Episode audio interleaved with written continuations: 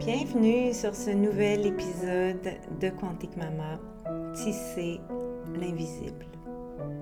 Karine, votre hôte, avec vous aujourd'hui.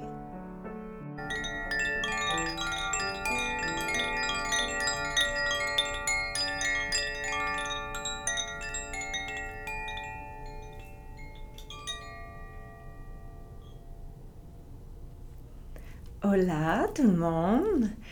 Très contente de vous retrouver après deux semaines de pause euh, bien, euh, bien nécessaires. Euh, j'espère que vous allez bien. Ça a été super intense. il s'est passé vraiment plein de choses, donc je vais essayer de vous faire un petit topo rapide avant d'aller dans notre deuxième section du podcast où on va aborder le sujet fascinant et révolutionnaire, je pense, du vortex de la naissance.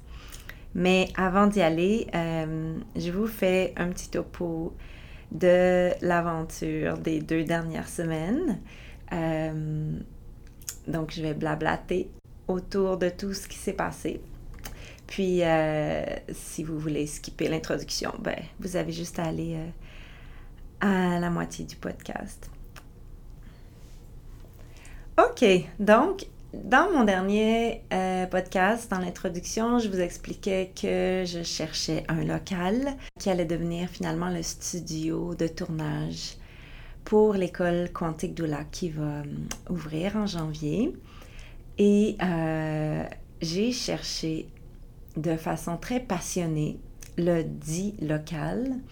J'ai vraiment très très fort essayé de le manifester. J'ai visité des locaux, je me suis promenée sur la route en essayant de sentir si j'allais avoir une inspiration en voyant une maison, puis aller cogner à la porte. Puis finalement, ben, je trouvais rien. Euh, puis je suis arrivée à un point où j'étais pas mal découragée parce que euh, je vous fais une petite confidence sans prétention parce que c'est vraiment réel. Euh, depuis quelques années et de plus en plus à chaque semaine, ma capacité à manifester des choses positives euh, dans notre vie, autour de nous, euh, dans la mesure où c'est dans mon pouvoir à moi, bien sûr. Je ne contrôle pas les autres, ni euh, l'humanité tout entière. Mais je suis vraiment bonne pour manifester dans ma petite échelle à moi, individuelle, puis pour notre famille. Puis là, j'arrivais pas à le manifester local.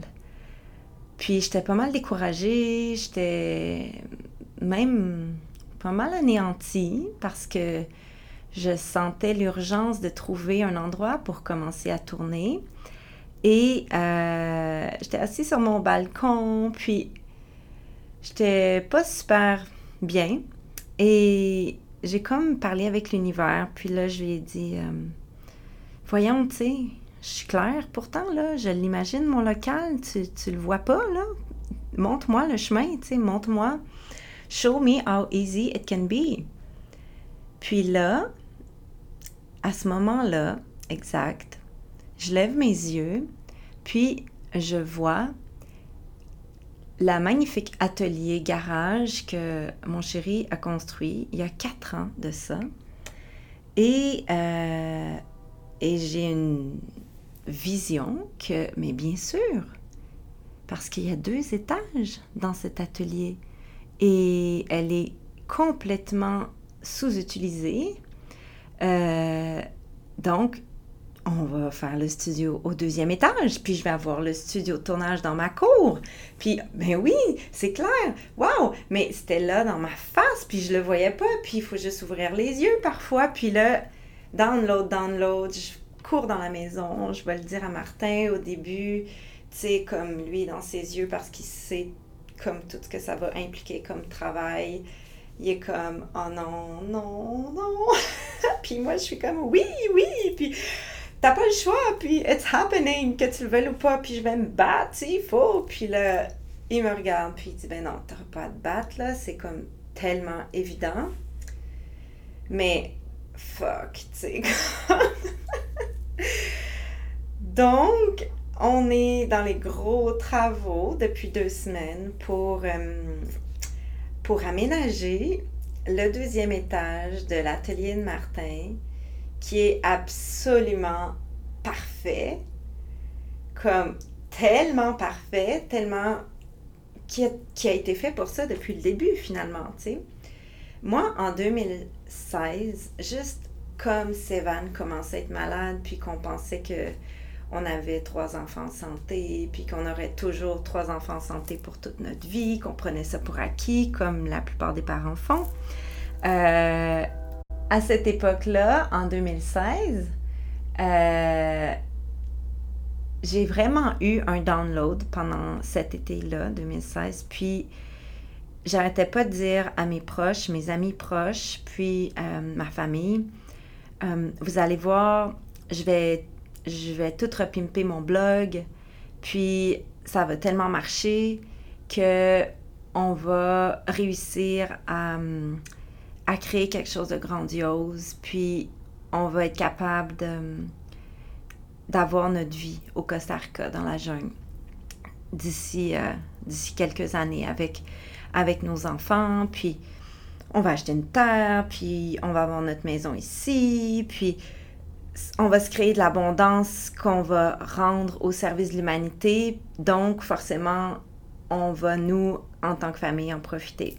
Puis, évidemment, les gens, ils m'écoutaient parler, puis je voyais bien, après un temps, j'ai commencé à voir leur petit sourire en coin, comme. Puis ce qui semblait se dire en dedans d'eux, comme, bon, regarde là, Karine, là, elle a l'illuminée, elle s'imagine que. Euh, elle va être capable de faire ça, franchement, comme... Tu sais, je sentais que les gens, ils me croyaient pas. Puis c'est clair que maintenant, tu sais, je réalise que d'où on partait à l'époque, euh, parce qu'on on était comme, tu vraiment encore beaucoup ancré dans le système, puis endetté, puis comme un peu euh, esclave de la vie qu'on s'était construite jusque-là. Donc, pour nos proches euh, qui supportaient haut la main cette vie-là qu'on avait, qui était fière de ce qu'on avait accompli, etc.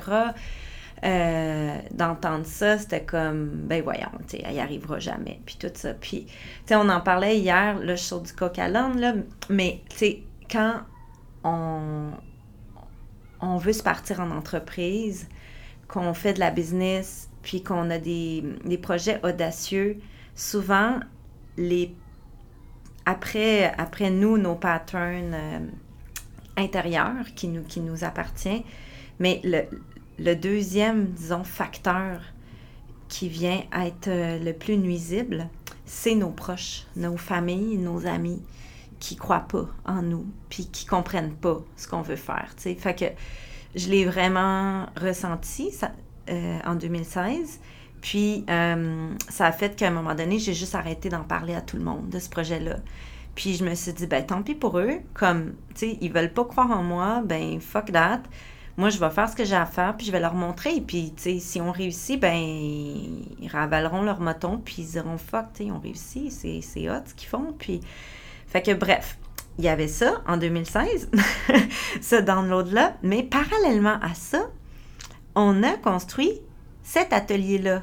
Parce que à l'époque, Martin travaillait euh, en construction, puis, euh, ben, on, s'était rendu compte à ce moment-là que ça avait plus de bon sens, que moi je travaille à temps plein comme sage-femme, puis que lui travaille à temps plein la construction, puis qu'on mette nos enfants à l'école, à la garderie, puis qu'on les voit jamais, puis qu'on soit tout le temps hyper stressé. Donc, il avait quitté euh, la construction pour être à la maison et on avait le projet de partir une euh, compagnie de design de meubles.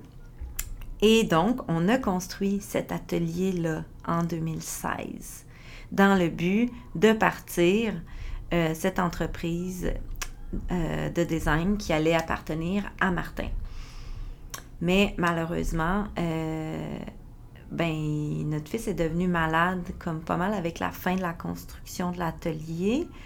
Puis euh, Martin a fermé l'entreprise euh, comme deux mois après de l'avoir ouvert parce qu'il n'y avait pas de place pour ça à cause de la maladie qui s'installait et qui prenait de plus en plus de place à une vitesse tellement folle.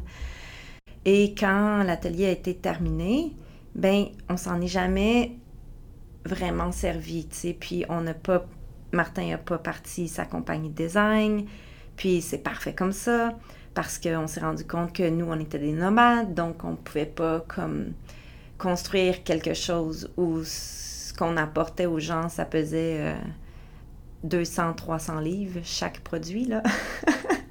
donc, voilà. L'atelier était sous-utilisé depuis quatre ans. Puis, of course, on s'en est servi tout plein pour euh, couper des moulures, faire des travaux, etc. Mais, tu sais, jamais rentabiliser notre investissement de cette époque-là. Euh, puis là, tu sais, quand je parlais avec l'univers, assis sur mon balcon, puis j'étais comme d'habitude, je manifeste, puis show me how easy it can be, puis come on! Ben, c'était là, tu sais, c'était là, puis c'était là depuis quatre ans, c'était là même avant le blog de Quantique Mama, tu sais. Puis c'est comme, fait que là, bref, on est dans les gros travaux, puis ça va super bien. On devrait peinturer euh, le studio dans les prochains jours, puis on devrait être capable de commencer à tourner, je l'espère, d'ici les prochains dix jours.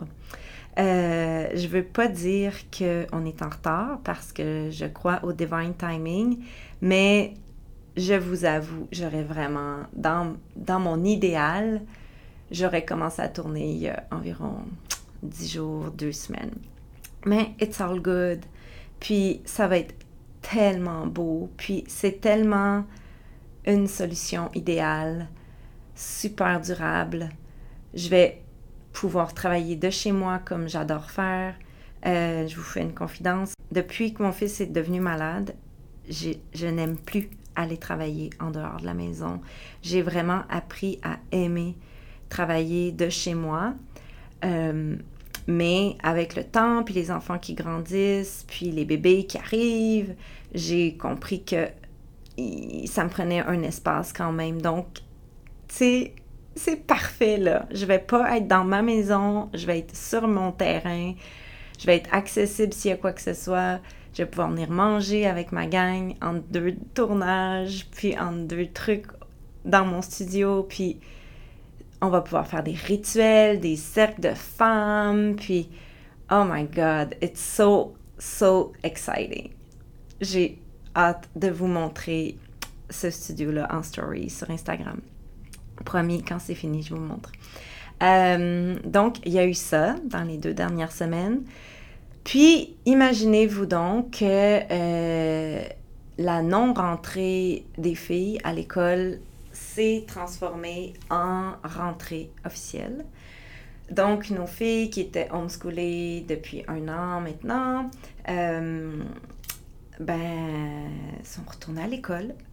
Et euh, je vous raconte rapidement, mais en gros, ça l'a pas mal éclaté quand notre grande, notre belle Jadev, a, s'est affirmée haut et fort que elle en avait un peu marre de nos choix de vie, puis qu'elle avait envie de vivre sa vie selon ses convictions à elle, puis qu'elle voulait aller à l'école, puis que sinon on voulait aller vivre dans la jungle, ben c'était pas son choix, tu sais.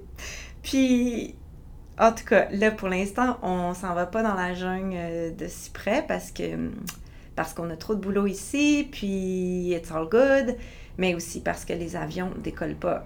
Les avions, ils décollent pas vers le Costa. Donc, euh, pour l'instant, on est ici. Alors, euh, elle était comme, moi, je suis ici, mes, mes amis vont tous à l'école, comme je veux aller à l'école. Et, tu sais, là, on parle comme deux jours après la rentrée officielle de tout le Québec, là.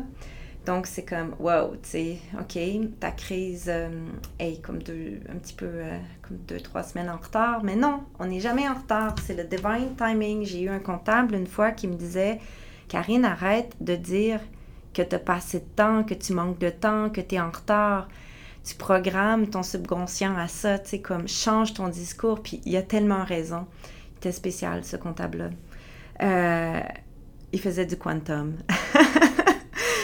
puis c'est vrai, tu sais, it's all good. C'était tout dans le divine timing, mais fuck, c'était vraiment intense, là, comme deux jours après la rentrée, de contacter l'école, puis là, euh, ben non, elle peut pas rentrer à l'école, donc de trouver une façon d'avoir une adresse, puis en tout cas de changer de quartier sur les papiers pour que Jadev puisse rentrer, puis holy shit, c'était intense.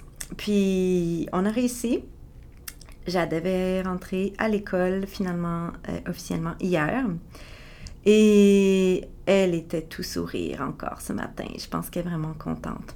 Puis je veux vraiment honorer, je sais qu'elle n'écoute pas mes podcasts, mais quand même, dans l'invisible, euh, je sais que la vibration va se rendre à elle et à travers vous, vos vibrations, en pensant à, elle, en écoutant ses mots, euh, je veux vraiment honorer sa fougue euh, de s'être battue carrément contre nous pour, pour gagner sa liberté, puis sa vie d'ado qui va avoir 16 ans bientôt, pour qui c'est tellement normalement important d'être avec ses amis, tu sais, puis pas avec sa famille.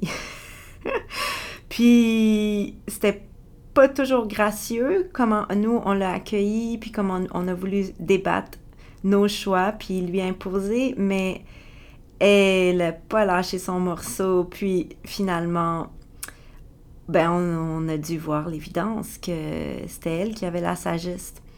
Puis c'est ça notre rôle hein, comme parents, c'est, tu sais, oui, on fait des choix, puis quand ils sont jeunes, nos enfants, tout ça, ça fonctionne généralement assez bien, les choix qu'on fait pour eux, si on est vraiment euh, sensible à leurs besoins euh, de, liberté, de proximité, d'amour, etc. Mais euh, quand on commence à faire des choix en tant qu'adulte qui sort un peu du système puis de la norme, comme nous, ce qu'on a fait dans les dernières années, ben forcément, euh, ben ça se peut que les grands-enfants qui, qui ont été élevés dans un modèle plus conventionnel, ce qui est le cas de nos deux grands qu'on a eus, ben, ils veulent pas y aller, là, tu sais, dans la vie freak euh, de leurs parents. Puis c'est leur rôle, les ados, de, de nous confronter peut-être ou de nous tester dans, dans nos valeurs pour découvrir c'est quoi eux leurs valeurs. Puis, tu sais, ce qu'on a compris dans, dans cette histoire-là, c'est que si on continuait d'imposer nos choix de nomades, de parents nomades qui fait du world schooling, puis tout ça, à notre grande fille qui allait bientôt vivre sa vie d'adulte, de jeune adulte libre, notre rôle comme parents, c'est que nos enfants fleurissent. Puis que des thrive, tu sais, qui, qui, des thrive, ça veut dire qu'ils se réalisent. Puis là, on a compris que si on continuait d'imposer nos choix à cette grande fille-là pleine de potentiel qui, qui veut vivre sa vie à elle, ben on allait lui nuire. Puis que la belle fleur qu'elle peut devenir, ben elle allait pas fleurir aussi grande. Donc euh, ça a été une belle aventure de, de lâcher prise, puis de, de confiance. Donc, notre fille est retournée dans le système, puis elle est super contente. fait que tant mieux. Et finalement, euh, il s'est passé des choses à la maison où est-ce que, avec Emma aussi, on a senti que, OK, là, si on retourne pas dans la jungle comme bientôt, puis qu'Emma retourne pas à l'école là-bas dans la jungle bientôt, ben, elle s'emmerde vraiment, là. Comme elle va s'emmerder ici, là. Parce que là, au Québec, on commence à faire froid, on va passer de plus en plus de temps à l'intérieur. Emma, c'est un enfant vraiment sauvage, puis, tu sais, elle a besoin d'horizon, elle a besoin de courir, elle a besoin de bouger, de voir des amis. Donc, ça l'a éclaté avec elle aussi. Puis là, j'en suis venue à dire à Martin, fuck, tu sais, je pense qu'il faut qu'on la rentre, faut qu'on la retourne à l'école. Puis nous, on, habite dans un petit village de campagne où il n'y a pas d'autre choix que l'école du village, tu sais. Puis je vais pas parler contre l'école du village, mais je vais juste dire que cette école-là, elle correspond pas du tout à comment on voit l'éducation de nos enfants, puis à comment, à ce qu'on veut offrir, tu sais. Puis c'est pour ça qu'on avait sorti Emma de cette école-là pas longtemps après qu'elle avait fait sa rentrée l'année passée. Donc voilà, j'étais vraiment découragée parce que là, je sentais qu'il fallait qu'Emma retourne à l'école, mais on n'avait pas, pas d'autre choix que cette école-là. Puis là, Martin disait, ben non, on la retourne pas dans le système, on va juste se servir du système, il faut comme l'approcher avec un angle différent, c'est tout. Puis j'étais comme, ok. Mais mon émotion de comme total, total failure, tu sais, comme genre, ah, tu sais, j'ai essayé de homeschooler mon enfant, puis là, ben finalement, je la renvoie dans le système parce que, tu sais, c'est un, un échec. Euh, c'était ça qui m'habitait. Puis là, j'étais dans mon bain, puis c'est rare que je prends mon téléphone dans mon bain, mais là, ce soir-là, je l'ai pris. Puis j'ai écrit à Marielle, puis je dis Marielle, on va, je vais, je vais renvoyer Emma à l'école, puis comme Emma est super contente à l'idée de voir des enfants, mais je sens que c'est, tu sais, je sens qu'il y a quelque chose de, de wrong, puis mais j'ai pas d'autre option, tu sais. Puis là, Marielle, elle me dit Hey, elle dit, t'as-tu appris qu'il y a une nouvelle école qui vient d'ouvrir dans ton village? C'est une école démocratique, sais, super cool. Je suis allée visiter, puis moi, c'est là que ma fille va aller l'année prochaine. Tu sais, c'est vraiment clair pour moi. C'est comme la seule option disponible de cool proche de chez nous. Mais, puis là, moi, je suis comme What? Ben, imaginez-vous donc que, effectivement, il y a une école qui a comme ouvert officiellement ses portes il y a deux semaines à 8 minutes top chrono de chez nous. Et euh, ben là, je, veux dire, je leur j'étais allée voir le site internet, je l'ai lu, puis j'étais comme, oh my god, c'est pareil. Ça fait vraiment penser à, à notre école au Costa Rica. Puis j'écris à la fille, la fille m'appelle, on a une super jazz, puis là, je suis comme, oh my god, oh my god, genre, je viens te voir demain. Puis le lendemain, comme on arrive avec Emma, puis c'est comme l'école parfaite. Puis ils peuvent pas s'appeler école, mais euh, c'est comme un centro de recreativo, un centre de récréation, si on peut dire comme ça. Euh, en fait, ça s'appelle comme ça parce que c'est comme ça s'adresse aux parents qui homeschool ou unschool leur enfant. Et cet endroit-là, c'est vraiment un endroit pour accompagner les enfants, puis euh, soutenir les familles qui font ce choix d'éducation-là que nous, on a fait pour Emma. Donc, comme c'est fou parce que, tu sais, voyez-vous comment... Ben ça, je ne l'ai pas vu venir, là, je vous avoue, mais mais justement, tu sais, comme quand on est clair avec l'univers, l'univers conspire pour nous. Puis, c'est comme si là, l'univers m'a un petit peu devancé parce que je l'avais pas senti venir, mais quand je l'ai senti venir, elle était comme prête à me donner ce que j'avais besoin, tu sais. Puis, plus on fait la loi de l'attraction comme ça, plus on se donne le droit à manifester de l'abondance dans notre vie. Puis l'abondance, là, ça part de l'intérieur de nous, hein, right? Quand je parle d'abondance, c'est pas forcément une abondance financière. Euh, mais oui, ça vient, ça vient avec, avec le temps, j'imagine, cette abondance-là où tu sens que même financièrement, ça va de mieux en mieux, puis tu reprends le dessus sur toutes les dettes, puis etc. Puis tu vois la lumière à l'horizon par rapport à, ta situation financière si tu pars d'une situation précaire. Euh, nous, c'était notre cas. On a été euh, extrêmement pauvres pendant vraiment longtemps, comme pendant pendant vraiment longtemps. Puis, tu sais, comme... Ben là, je parle de la pauvreté euh, monétaire, OK? Parce que j'ai toujours eu ce sentiment d'être très riche de mes enfants, très riche de mes valeurs.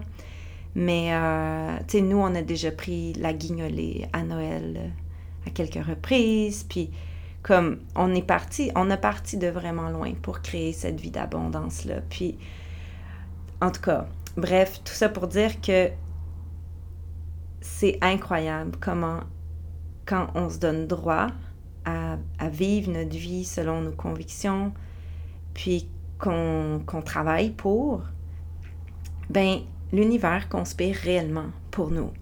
Puis oui, on peut pas contrôler tout. C'est comme j'aurais vraiment aimé ça, manifester la guérison de mon fils. J'y ai cru jusqu'à la fin qu'il pouvait guérir. Puis maintenant, quand je vois les photos puis les vidéos de lui, tu sais, je me trouve tellement conne d'avoir pensé qu'il allait guérir encore jusqu'à la toute fin. mais j'imagine que c'était ma façon de le garder en vie, tu sais. Mais, euh, mais voilà, donc on peut pas éviter l'inévitable quand on est dans ces lois de l'attraction, puis ce droit à l'abondance, puis ce genre d'approche philosophique de la vie, approche spirituelle de la vie. Mais waouh, c'est beau, c'est beau. En tout cas, là, j'ai l'impression que je déparle. Euh, je vais finir cette première partie. Euh, qu'est-ce qui s'est passé aussi? Ben oui, la tournée de séminaire Approche quantique de la naissance, l'enfantement entre sciences et sacré bat son plein. Euh, c'est une des raisons pourquoi j'ai pas fait le podcast la semaine passée. Euh, on était dans les séminaires, on a eu deux séminaires déjà. Euh, puis, by the way, pour toute la tournée, donc jusqu'à la mi-octobre, il va y avoir un podcast par deux semaines. Donc, si vous avez pris du retard, c'est le temps de rattraper les, derniers épisodes. donc, c'est vraiment extraordinaire. On a fait deux groupes jusqu'à date. puis, c'est such a benediction d'être cette porteuse d'espace pour témoigner, ces quantiques colibris qui viennent faire le séminaire, qui humblement acceptent l'expérience, la transformation, sans jugement, sans, sans euh, rien de négatif. C'est tellement lumineux, tu sais, les gens, des fois, ils arrivent là, puis euh, tu sais, j'ai des sages-femmes ou même des médecins qui, qui, qui travaillent depuis 10 euh, ans, 15 ans, 35 ans, puis qui encore, à travers ce séminaire-là, réalisent des choses, puis ils ont des downloads, puis ils se disent comme fuck, tu sais, ça fait 20 ans que, que je fais ça parce que j'ai été programmée à faire ça. Mais là, je me rends compte que c'est donc bien ridicule qu'on fasse ça. Tu sais, c'est anti-physiologique, c'est nuisible pour le processus en cours, c'est nuisible pour la femme, pour le bébé, comme oh my god, je veux plus faire ça. Puis, sais, au lieu de comme être dévasté ou être dans la résistance, puis dire ben non, là, tu sais, franchement, on fait ça parce qu'on sauve des vies, puis d'être dans l'ego, ben c'est comme 100% des participants, des participants qui ont ces downloads-là, qui, qui, juste comme un instant d'illumination, ils ont comme le download automatique, puis ils sont comme, ben oui, c'est évident. Puis là, oui, ok, tu sais, je ne sais pas trop comment on va opérer ces changements-là, tu sais, dans mon niveau, dans ma maternité niveau 3, mais je le ressens tellement dans mon cœur que j'ai envie que ça devienne moi ma vérité. Puis qu'à ma petite échelle, j'opère ce petit changement-là, ce petit changement-là sur les gardes que je vais faire, puis sur ma présence que je vais mettre au service des femmes, des familles qui enfantent dans ma maternité, niveau 1, 2, 3, whatever. Puis c'est vraiment un honneur pour moi de témoigner ces groupes-là. Puis, wow. Fait que euh, c'est ça. La tournée est en cours. Ça continue cette semaine. J'ai hâte au prochain groupe. C'est tellement fantastique. Euh, voilà, je pense que j'ai fait le tour. C'est. Ouais, c'est intense. Mais c'est tellement le fun. Puis, ah oui, une autre chose qui s'est passée, of course, ben, il y a eu la pleine lune. Donc, euh, la quatrième lune depuis l'envol de Sévan. Et on a fait notre rituel. On a instauré ce rituel-là à chaque pleine lune dans notre famille. On fait notre cercle. On a des coussins de, de cercle de rituel, un pour chacun. Puis on s'assoit en cercle, on sort les cristaux, on met une photo de ses vannes, on allume une bougie, puis on fait un cercle de parole avec un, un quartz de parole dans nos mains où on partage où est-ce qu'on en est, puis qu'est-ce qu'on a appris de cette nouvelle lune à tisser l'invisible de l'envol de ces vannes. Euh, ouais. Puis c'est ça, je vous dirais que là où on en est en ce moment, c'est qu'on prend conscience à quel point, comme depuis les deux derniers mois particulièrement, les choses ont été rapides. Puis on est vraiment en train d'être propulsé vers le prochain chapitre de notre vie, puis de Quantique Maman avec l'école Quantique Doula. Puis on est super occupé, puis so busy, puis on est content d'être occupé. On est content d'avoir euh, la tête pleine, d'avoir plein de choses à faire, à réaliser, d'avoir des, des, objectifs dans le temps, parce que ça remplit le vide. Puis Martin, avec sa grande sagesse, il parle pas souvent, mais quand il parle, euh, il y a souvent beaucoup de sagesse. Euh, c'est ça, tu sais, il, a bien, il a bien résumé ça en disant comme, tu sais, là, on est occupé, puis on, on, on intègre tout doucement tu sais, la mort de Sévan, puis on se rend compte que ça va durer pour le reste de notre vie, tu sais. Puis c'est cool qu'on soit occupé parce qu'un jour on va être moins occupé. Puis il va falloir apprivoiser le vide pour vrai. Il va falloir y faire face au vide vrai.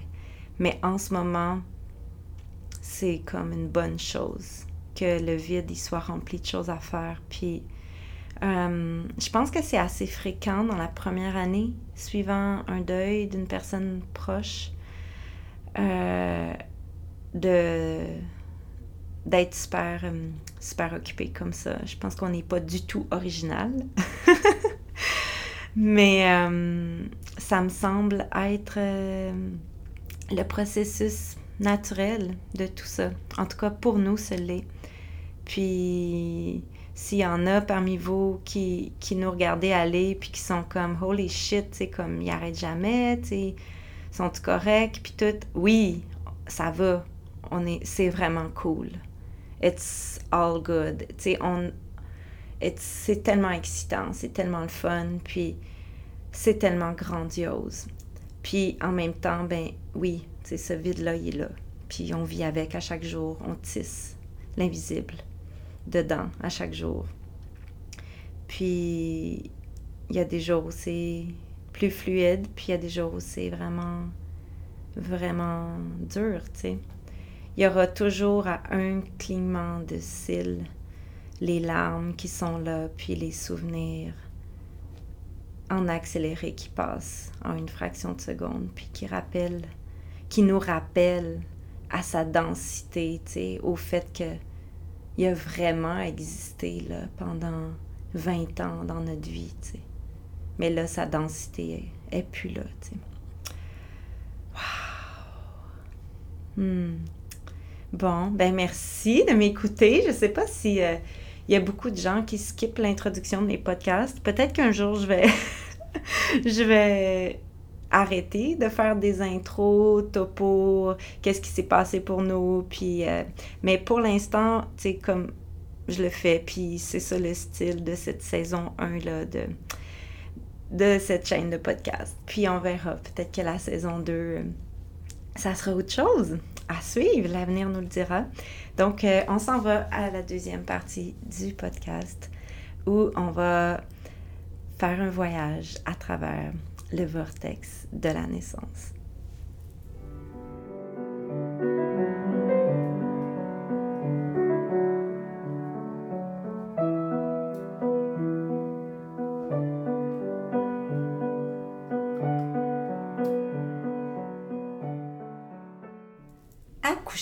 Dans le vortex de la naissance. C'est un billet que j'ai écrit en juin 2017 euh, quand j'ai tout euh, repimpé mon blog. Euh, j'ai eu le blog Karine la sage-femme de 2011 à 2016.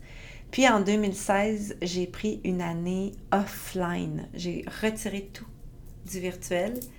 Je suis disparue puis, je suis réapparue en 2017 avec euh, un blog construit à partir de WordPress, puis, sais, vraiment une vision super solide, puis ça faisait partie, ça, des, premiers billets que j'ai publiés euh, à l'époque. Euh, donc, je vais vous le lire et je vais blablater autour de ce billet. Avant de commencer, j'aimerais vous mettre en contexte avec l'expression le vortex de la naissance. C'est assez cocasse. Euh, j'aime ça la partager, cette anecdote-là, parce que en 2016, quand je suis arrivée dans mon élimination avec l'expression le vortex de la naissance, puis accoucher, c'est comme partir dans un vortex de la naissance, puis on s'en va dans un vortex, puis là, on, traverse les différents, les différents états modifiés de conscience que, que j'avais appris avec Wapio. Puis là, je suis venue placer ces différentes étapes de l'enfantement dans le contexte, dans l'image du vortex. Puis euh, je me suis mis à parler du vortex de la naissance, tout, comme à tout bout de champ, dès que je parlais de la naissance. Puis un jour, j'ai une amie, ma bonne amie Cynthia Durand, qui m'a appelée de son grand nord. Si vous ne la connaissez pas, Cynthia, je vous invite à la découvrir. Euh, elle vient de, de publier le premier tome de son livre euh, le petit traité de la naissance libre que je suis en train de lire, que j'ai dans mes mains sur ma table de chevet chez moi et c'est tellement extraordinaire. Je vais vous en reparler de ce livre-là quand je vais l'avoir terminé, c'est certain, certain. Euh, mais Cynthia, elle m'a appelé de son grand nord et elle me dit, Karine, il faudrait que je te parle par rapport au vortex, la naissance. Es-tu certaine que tu veux utiliser cette expression-là? Parce que, tu sais, ça se peut que ça parle pas à tout le monde. Puis moi, tout de suite, ma réponse, ça a été, ben, si ça leur parle pas, c'est que c'est pas la population que je vise, tu sais. Puis ça finit là ma population cible, moi, ma, niche que je vise en faisant ce blog-là, c'est ma clientèle cible, c'est les gens pour qui le mot vortex, ça les inspire. Puis, si ça leur parle pas, ben tant pis pour eux qu'ils aillent voir ailleurs, tu sais. Puis là, dans toute sa bienveillance, qu'il a, qu'il a défini si bien, Cynthia me dit, OK, d'abord, c'est cool, on va parler du vortex la naissance. Puis, c'est comme ça que, que, ben voilà, on est là euh, quatre ans plus tard. Puis maintenant, l'expression, le vortex de la naissance, ben, on peut le lire un peu partout, euh, sur les posts Instagram, euh, sur différents blogs de la francophonie. Puis c'est tellement une bonne nouvelle. C'est comme mission accomplie. Tout le monde qui se sent concerné par l'accouchement physiologie, dans sa puissance, dans sa liberté, dans son autonomie, parle du vortex, la naissance, puis wow! Donc, je trouvais ça intéressant de vous partager cette petite anecdote, puis de plugger aussi euh, ma belle amie Doula, que j'adore, Cynthia, que je vous invite vraiment à découvrir. Elle a un blog qui s'appelle la saison du mammouth.blogspot.com. Euh, et euh, elle publie de temps en temps des, des, des petits billets euh, où elle parle de sa vie dans le Grand Nord québécois, où elle élève ses quatre enfants qui sont nés librement en famille. C'est aussi elle, Cynthia, qui a écrit le livre pour enfants Ma mère, c'est la plus forte euh, c'est un livre pour euh, préparer les enfants à la naissance quand euh, les parents se préparent particulièrement un accouchement à la maison. Magnifique livre que je vous invite à avoir sous la main pour lire à vos enfants, pour leur montrer comment les femmes sont, sont fortes, puis qu'elles enfantent l'humanité. Je vais vous mettre tous les liens pour rejoindre Cynthia, trouver son blog, acheter ses livres in the show notes, dans les notes de l'épisode. OK, alors j'y vais. L'accouchement est le processus par lequel l'humain se reproduit. L'homme et la femme s'unissent quand celle-ci est fertile et la femme s'occupe du reste. S'ensuit une grossesse de plus ou moins dix lunes, au bout de laquelle la femme enfante, telle une déesse qui enfante l'humanité, right? C'est un processus fiable, la naissance. C'est un processus sécuritaire. Et ce n'est pas d'être naïf que d'y croire. En fait, l'humain a probablement commencé à douter de l'accouchement quand il a oublié que l'enfantement se vit dans le vortex de la naissance, un vortex vieux de plusieurs millions d'années un vortex qui a écrit l'humanité. Bref. La confiance est la clé d'un accouchement réussi. Une femme qui enfante n'a pas besoin de grand-chose à part la confiance que le processus aura lieu et que les gens autour y croient autant qu'elle. Après tout, l'histoire nous a bien montré à quel point la naissance, c'est un processus efficace en effet, trois millions d'années plus tard, de l'Homo habilis à l'Homo sapiens, par leur capacité d'enfanter, les femmes ont toujours continué d'assurer la survie de l'espèce Homo. Elle est petite dans l'histoire, la parenthèse du patriarcat dominant la naissance. Et plus ça va, plus les femmes de l'ère moderne choisissent d'enfanter, comme à l'origine du monde, quand la naissance était encore simple, inscrite dans le quotidien des familles. Ces femmes qui choisissent d'enfanter dans leur puissance refusent le paradigme médical comme un priori de l'enfantement. Elles enfantent informées dans leur pouvoir, entourées des gens qui croient en elles, sans pour autant les prendre en charge. Elles sont prêtes à s'en servir du paradigme médical, mais pas comme un a priori. Préparer la naissance en démystifiant l'enfantement. C'est bon de connaître au moins un minimum quant aux sensations, au déroulement de ce qui se présente pendant une naissance. Comment les contractions nous racontent la dilatation du col, du cœur, de la psyché de la femme? Comment les sensations nous racontent la descente du bébé dans le bassin, sa rotation? Comment les sensations nous parlent du réflexe d'éjection qui est en cours? Comment se passe l'accueil du nouveau-né et la complétion, elle, l'achèvement de la naissance. Comment ça se passe? On n'en parle plus de ça. C'est plus quelque chose qu'on grandit puis que ça fait partie de notre quotidien parce qu'on a vu notre mère avoir 4-5 enfants devant nous ou au moins dans l'autre pièce.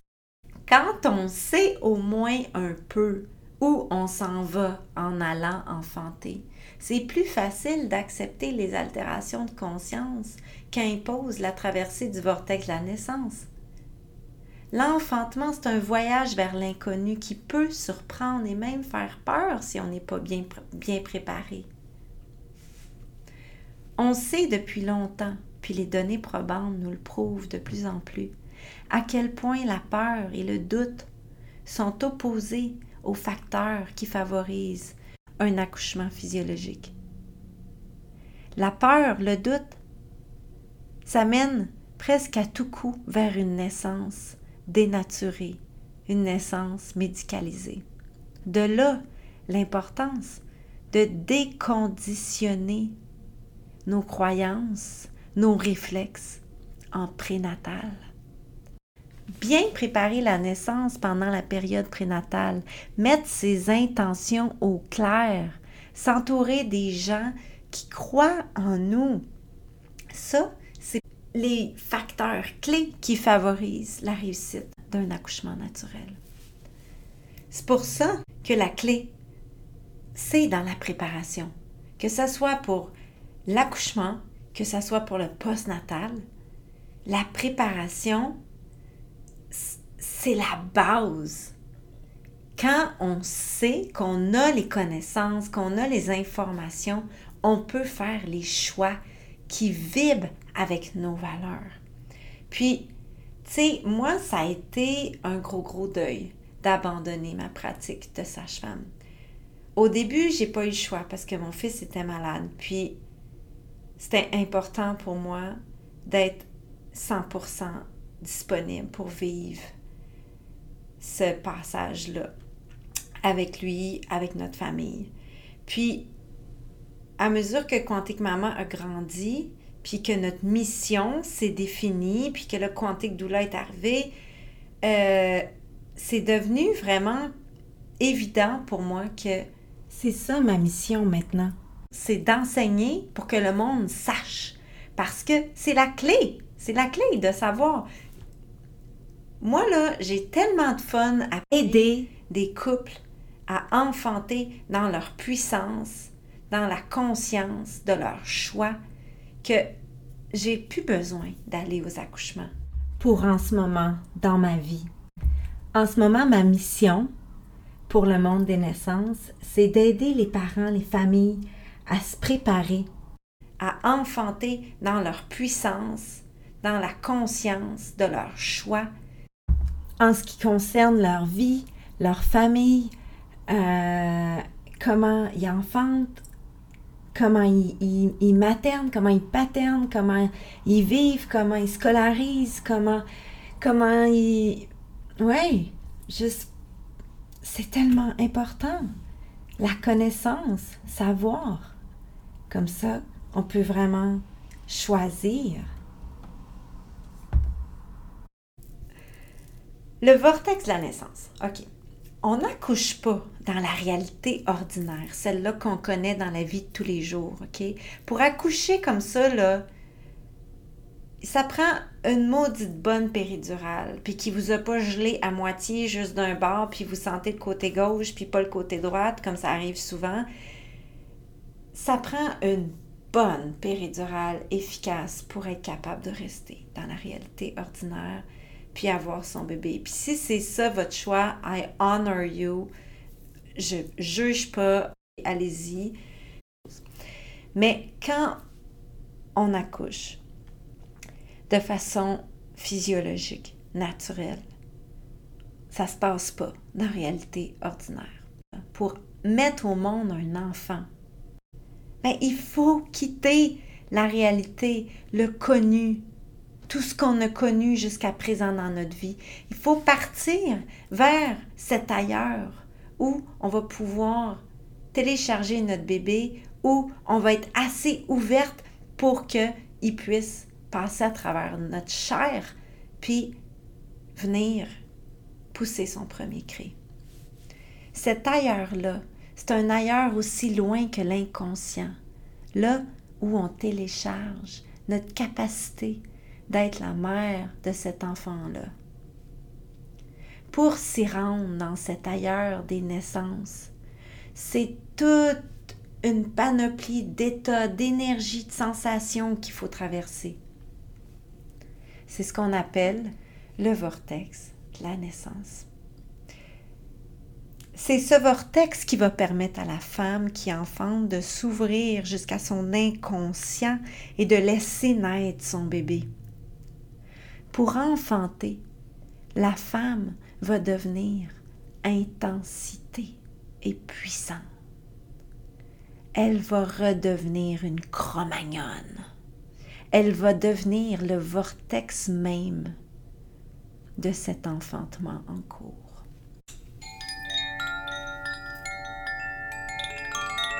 Le vortex étape par étape.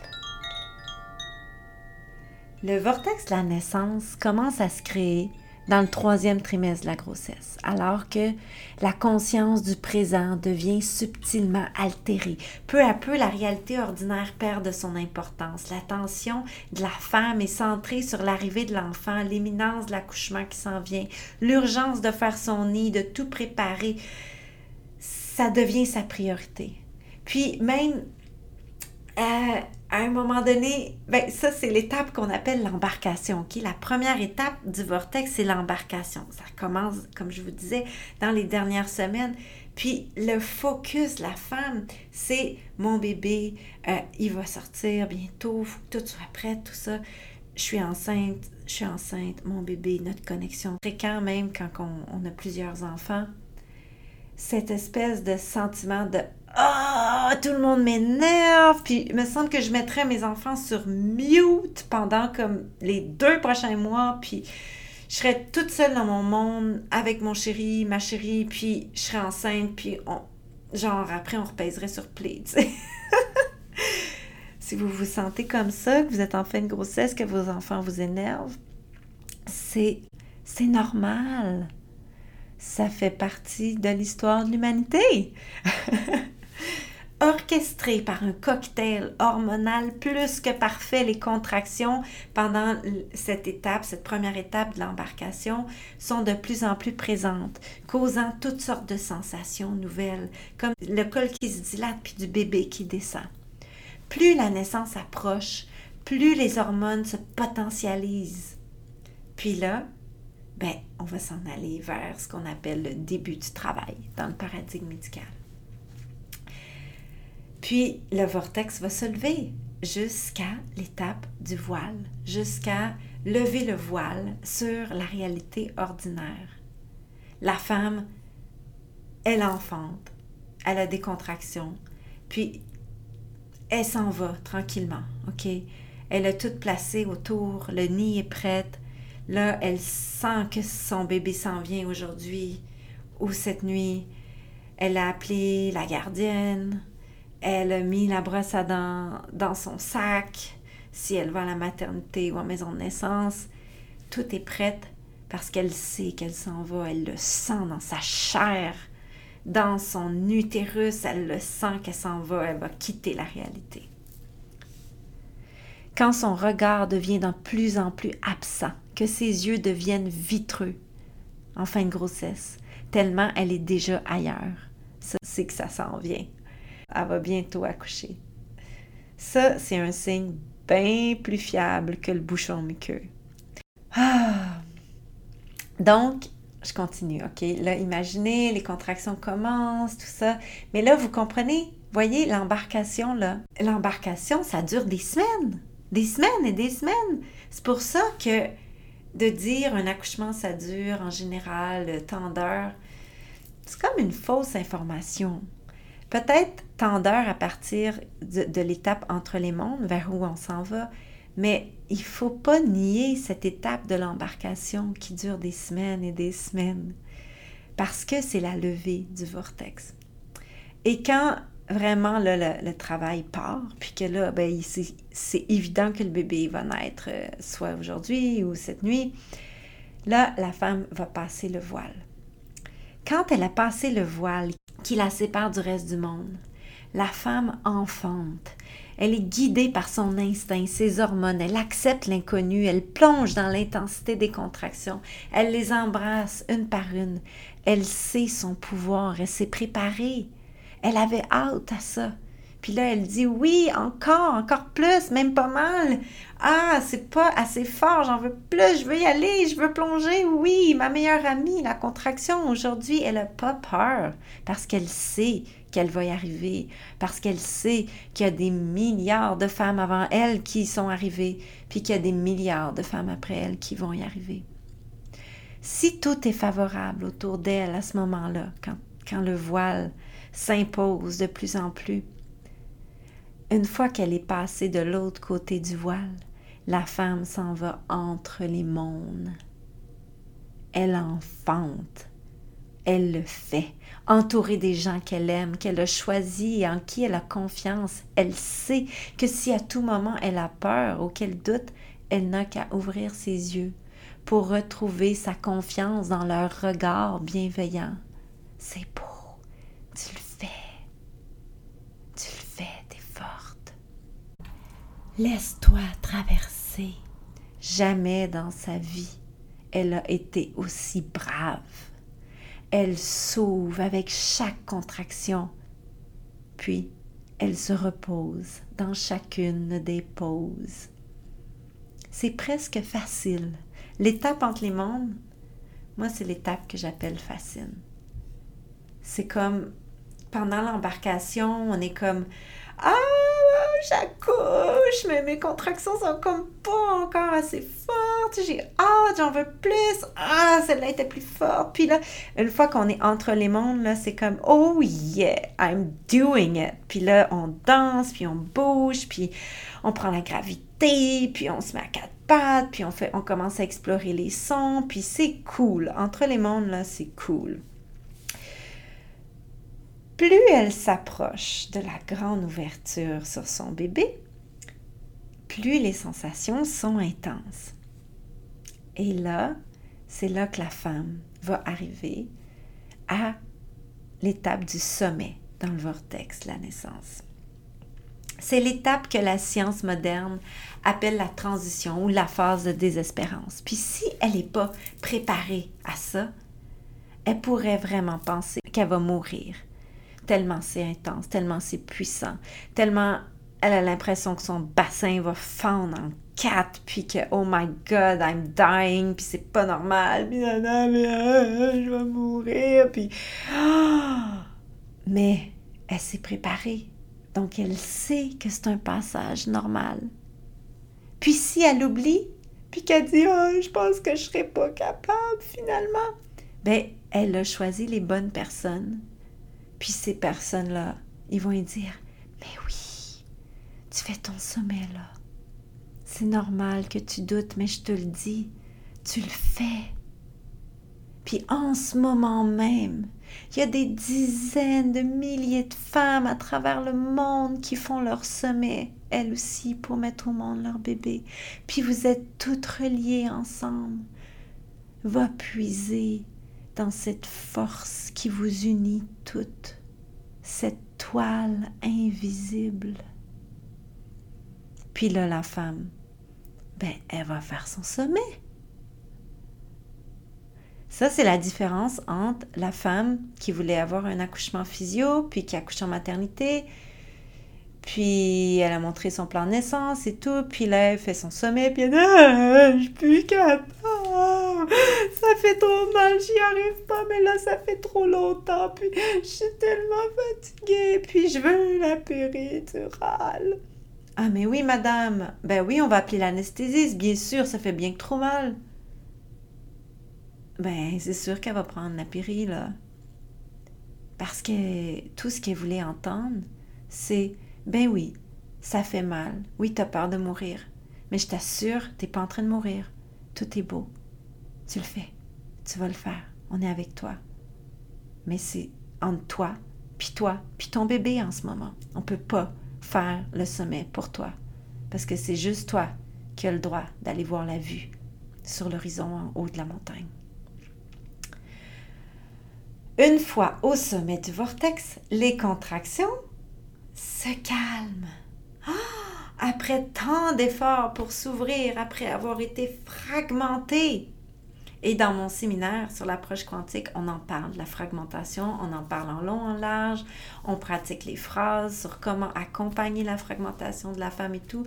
Mais là, dans ce billet-là, j'en parle pas. Peut-être qu'un jour, je vous lirai euh, un billet que j'ai écrit justement sur le sujet de la fragmentation. OK, allez, je continue. Donc, elle arrive au sommet de la montagne, au sommet du vortex, et les contractions se calment. Après tant d'efforts pour s'ouvrir, aussi bien profiter de la vue et se reposer un peu, c'est ce qu'on appelle la quiétude. Cette étape de la pause bien méritée celle-là même qui permet au téléchargement de sa nouvelle maternité, mais aussi de l'esprit de l'enfant d'avoir lieu. Et cette pause, elle sera plus ou moins longue. Et surtout, il faut pas s'en faire. Parfois, la femme, elle peut même dormir. Toutes ne deviennent pas mères à la même vitesse. Et la pause au sommet du vortex des naissances est variable d'une naissance à l'autre. Moi, je dis tout le temps, des fois, il y a du Wi-Fi rapide, des fois, il y a du Wi-Fi vraiment lent. Puis, à chacune sa quiétude. Dans le paradigme médical, la quiétude, c'est ce qu'on appellerait la latence du deuxième stade. Ou, si je vous l'illustre un petit peu avec euh, le théâtre obstétrical des naissances à l'ère moderne, euh, c'est le moment où on dit à la femme euh, Oh, mais madame, vous êtes complète, vous êtes dilatée à 10 cm, il faut pousser. Puis là, la femme, elle dit Mais j'ai pas envie de pousser. Parce qu'elle n'a plus de contractions, ou ces contractions sont là, mais c'est pas des contractions de poussée. Parce que c'est, c'est la physiologique. Elle est peut-être dilatée à 10, mais le bébé n'est pas passé encore à travers le col. Mais là, ce qu'on fait dans les maternités, encore, même si la science nous dit de, ne pas faire ça, c'est de dire à la femme, ben, il n'y a pas de souci, on va te montrer comment pousser. Ou ben, pas de souci, t'inquiète pas, ça arrive souvent, c'est normal. Euh, on n'a qu'à mettre un petit peu de cytocine dans la poche, puis on va repartir tes contractions, puis on va te montrer comment pousser. Euh, tu vas prendre ta respiration, puis inspire, vas-y, pousse, pousse, pousse, pousse, pousse, pousse, pousse, pousse, pousse, pousse, 7, 8, 9, 10. Puis c'est comme ça qu'on se retrouve avec des poussées qui dure 2 euh, heures, 3 heures, 4 heures, parce que le bébé, il n'était pas descendu et c'est faut juste attendre. Puis, dans ces, dans ces cas particuliers où là, euh, la poussée va s'étirer dans le temps, ben, vous comprendrez avec la logique de tout ça que ben, la femme s'épuise, et forcément, le bébé aussi peut s'épuiser, donc avoir une détresse fétale qui finit en césarienne d'urgence ou en forceps euh, profond justifié avec euh, ventouse, euh, épisio s'il faut.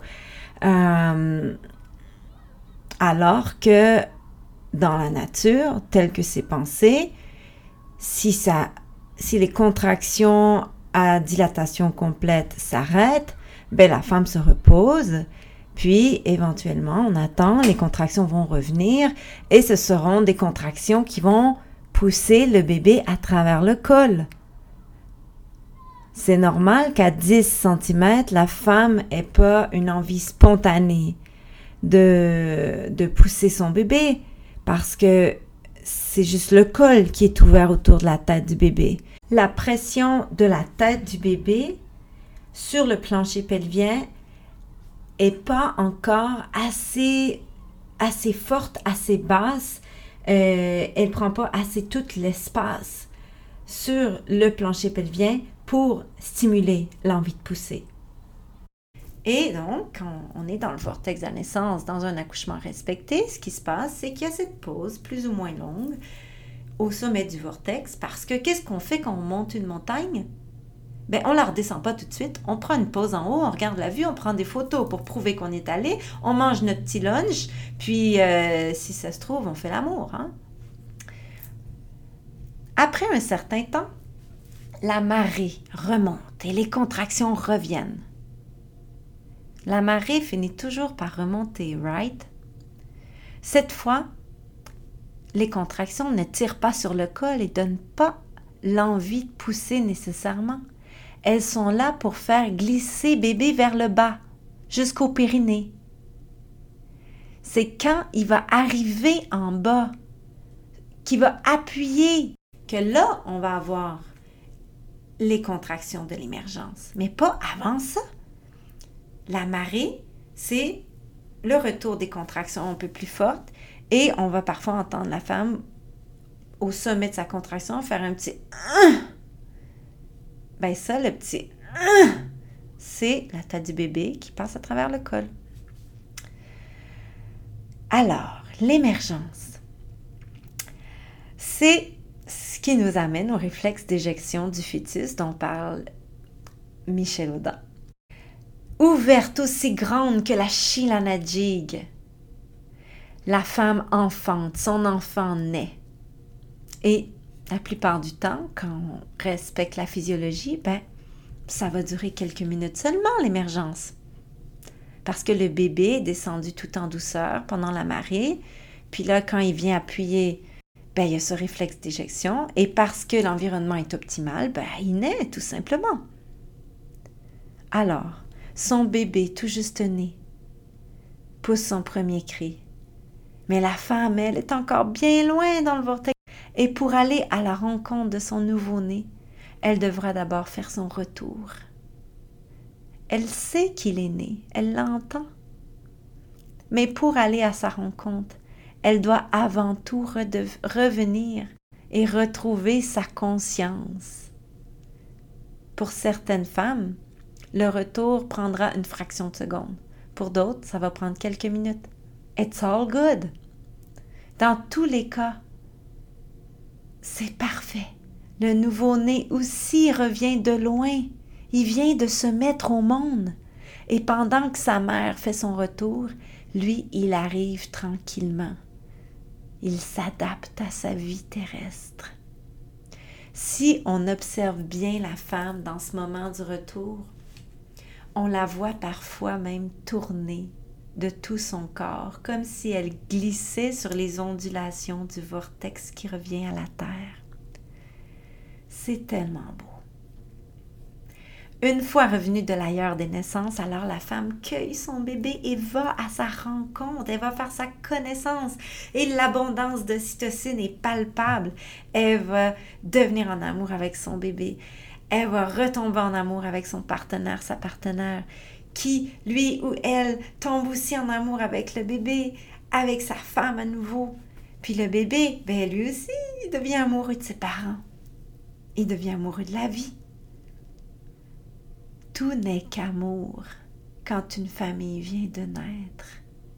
C'est pourquoi il importe que les professionnels reculent. Sinon, la femme risquerait de tomber en amour avec son médecin ou sa sage-femme. Si vous n'avez pas écouté le podcast euh, euh, Arrêtez de voler l'ocytocine des bébés, je vous invite à le faire. J'en parle dans ce podcast-là encore attaché à son placenta. Ça, on en a parlé dans le podcast Ne coupez pas le cordon de mon bébé. Euh, le bébé, ben, il va s'incarner à mesure que son cœur pompe le précieux sang encore gorgé dans le placenta.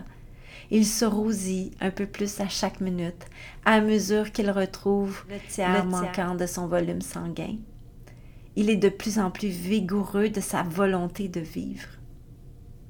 Alors, une famille est née et elle est en communion. L'espace intemporel de l'accueil du nouveau-né est sacré et l'importance de le respecter est primordiale à l'achèvement de la naissance en cours. Pendant que l'ocytocine coule à flot et que la famille est amoureuse, l'utérus de la femme se prépare à expulser le placenta. Si le calme et le silence des gens autour persistent, que le couple reste concentré à accueillir son nouveau-né et que la famille se souvient que la naissance n'est pas terminée tant que le placenta n'est pas sorti. L'achèvement de l'accouchement devrait se faire en douceur et sans souci dans l'heure suivant la naissance. À l'étape de la complétion, de l'achèvement, les contractions reviennent à la charge, motivées à expulser le placenta, La femme aura envie de, de, de s'arrêter pour sortir son placenta. À un moment donné, les contractions sont tellement fortes qu'elle va se mettre accroupie peut-être, ou du moins en parler avec sa sage-femme, puis elle va dire Ah, j'ai vraiment envie qu'il sorte. Certaines vont tout simplement souffler, d'autres vont aussi tirer doucement sur le cordon pour aider un placenta qui est resté pris dans le col, ce qui est fréquent quand l'accouchement est rapide. Le tout se fera en douceur avec des regards tendres vers son bébé encore accroché au placenta. Puis, euh, dans le, le, le, billet sur le site, il y a une vidéo d'une femme qui sort son placenta elle-même. C'est magnifique. Alors, voilà, une femme a enfanté. Son bébé est né avec son placenta. Le vortex de la naissance a eu lieu. Le postnatal immédiat se dévoile, une tétée à la fois. À travers les éveils du nouveau-né, la mère découvre l'être pour qui elle est allée si loin télécharger sa capacité d'être mère. Souvent, elle repense à la naissance. C'est le tissage de l'histoire. À mesure que les souvenirs reviennent et qu'elle raconte une nouvelle fois son récit de naissance, elle comprend des choses, des questions émergent. Le tissage, c'est cette dernière étape du vortex. Et ça dure toute la vie, parce qu'on n'oublie jamais notre passage dans le vortex des naissances. Ah, voilà. Alors, euh, j'espère que vous avez aimé ce petit voyage rapide à travers le vortex. Si vous voulez en savoir plus, je vous invite à découvrir la préparation virtuelle à la naissance. Euh, qui dure, je pense, si on compte les podcasts, euh, autour de 6 heures. Mais il y a dans la préparation une série de vidéos, puis il y a une vidéo sur chaque étape du vortex qui est vraiment plus détaillée, où on parle de la physiologie, on parle de la biomécanique, on parle de ce qu'on peut faire, ce qu'on peut dire, etc. Et cette préparation-là est vraiment destinée aux parents, aux familles. Euh, bien sûr, il y a plein de sages-femmes, plein de douleurs, plusieurs médecins qui se la sont procurés. C'est ouvert à tout le monde. Euh, mais si ça vous intéresse d'en savoir plus, c'est par là. Donc, euh, sur ce, je vous dis à la semaine prochaine et à